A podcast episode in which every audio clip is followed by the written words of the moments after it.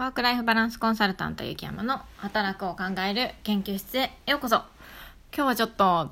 雑談会よりかもしれません。今日は平行線な議論についてちょっと考察してみたいなと思います。論理的思考を持った人が話すのと感情論を持っている人が話す。こんな会話を聞いたことがありますか？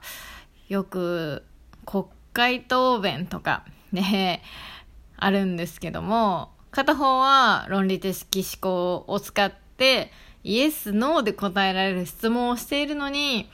片一方、もう一方は感情論でしか返答をしなくて、国民の安全を大事、第一に、安心、安全を第一に考えておりまして、だかっていう答弁を繰り返して、時間切れタイムアウトっていうような議論の場一度は見かけたことがあるんじゃないでしょうか。今日はこういう平行線な議論、どうしたらいいのか、平行線な議論ってなんで起こっちゃうのかっていう話をちょっと考察してみようかなと思います。これ、感情論、感情論でいいですかね。感情論は、まあ、生まれ持って持ってますよね。誰でも持っていると思います。この論理的思考っていうのは、まあ、大人になる中で後天的に身につけるものだと思います。この私が論理的思考のいいなと思うところは、お互い歩み寄れるからですね。で、感情論しかない場合のこと考えてみたいと思います。日本が職業自給率が低いのはいけないことだ。こういうふうに発言をしている人がいるとします。まあこれは、この発言だけ聞くと、この人別に感情論なのか、論理的思考を持っている方なのかってわかんないんですけど、で、感情論の人、もう一人出てくると、例えば、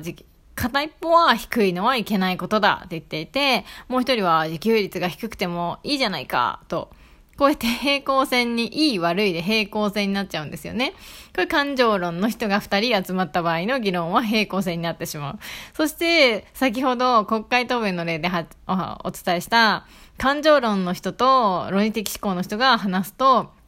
先ほどの日本が職業自給率が低いのはいけないことだっていうふうに発言する感情論の人に対して、えー、論理的思考を持った人は、じゃあ、職業自給率が低い国はどんなリスクがあるんですかね？っていうふうに尋ねるんです。で、この論理的思考のある人は、例えばこのリスクを解決する方法を聞いて、聞き出して、本当に食料自給率が低いことが悪いことなのか、解決すべき問題なのか、そもそもの話をしたいと思って、こういうふうに尋ねています。しかしね、感情論の人はこう返すんですよ。職業支給率が低いこと、それがリスクなんです。国にとって良くないことなんです。これもまた平行線ですよね。先ほどのいい悪いしか出てこなかった感情論の人、かける感情論の人だと平行線。で、感情論の人、かける論理的思考の人でも平行線になっちゃうんですよね。で、この論理的思考の、を持つ人が2人集まると、歩み寄ったり、お互いの事情を理解することっていうか、できますよね。例えば、先ほどの話だと、リスクを知って、食料自給率が低いっていうことのリスクを知って、例えば他国はどう対策しているのかを調べたり、そのリスクに対して、今と未来を予測をして、現在その食料自給率が低いっていう問題、その件を解決するべきなのかっていうのを、そういった議論ができる。というふうになります。と、生まれ持っているのが感情論なので、まあ、感情論を抑えるというのはなかなか難しいのかもしれないですね。まあ、子供に対して、感情論、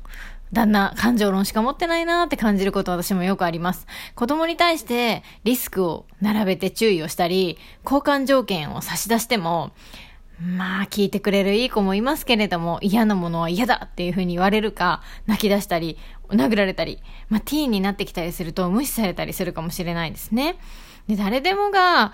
感情論で話すことはできると思います。そしてあることに対して執着をしていたり、大好きだったり、大嫌いだったりすると、まあ、誰でも感情論で話すっていう場合もあると思います。でもしかし、先ほどの論理的思考を持って話すと、お互い歩み寄ることができるし、情報ができると、まあ、お互い生きやすくなるなと思います。私は、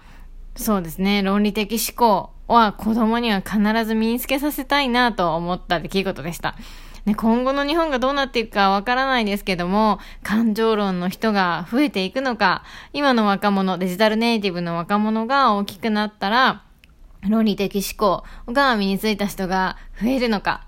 はたまた私も年を取ったら感情論しか話せなくなるのか、これはちょっとわからないんですが、とりあえず子供には私は論理的思考法は身につけさせたいなと、そのために私もやっぱり論理的思考法を磨いていかなきゃなというふうに思いました。はい、今日はちょっと長くなったんですが、雑談会ということで論理的思考と感情論についてお話をしました。もし平行線のね、議論がある方は、片方が感情論になってないか、片方が論理的思考になってないかっていうのをちょっとチェックしてみるといいのかなと思います。本日もお聴きくださりありがとうございます。それではまた。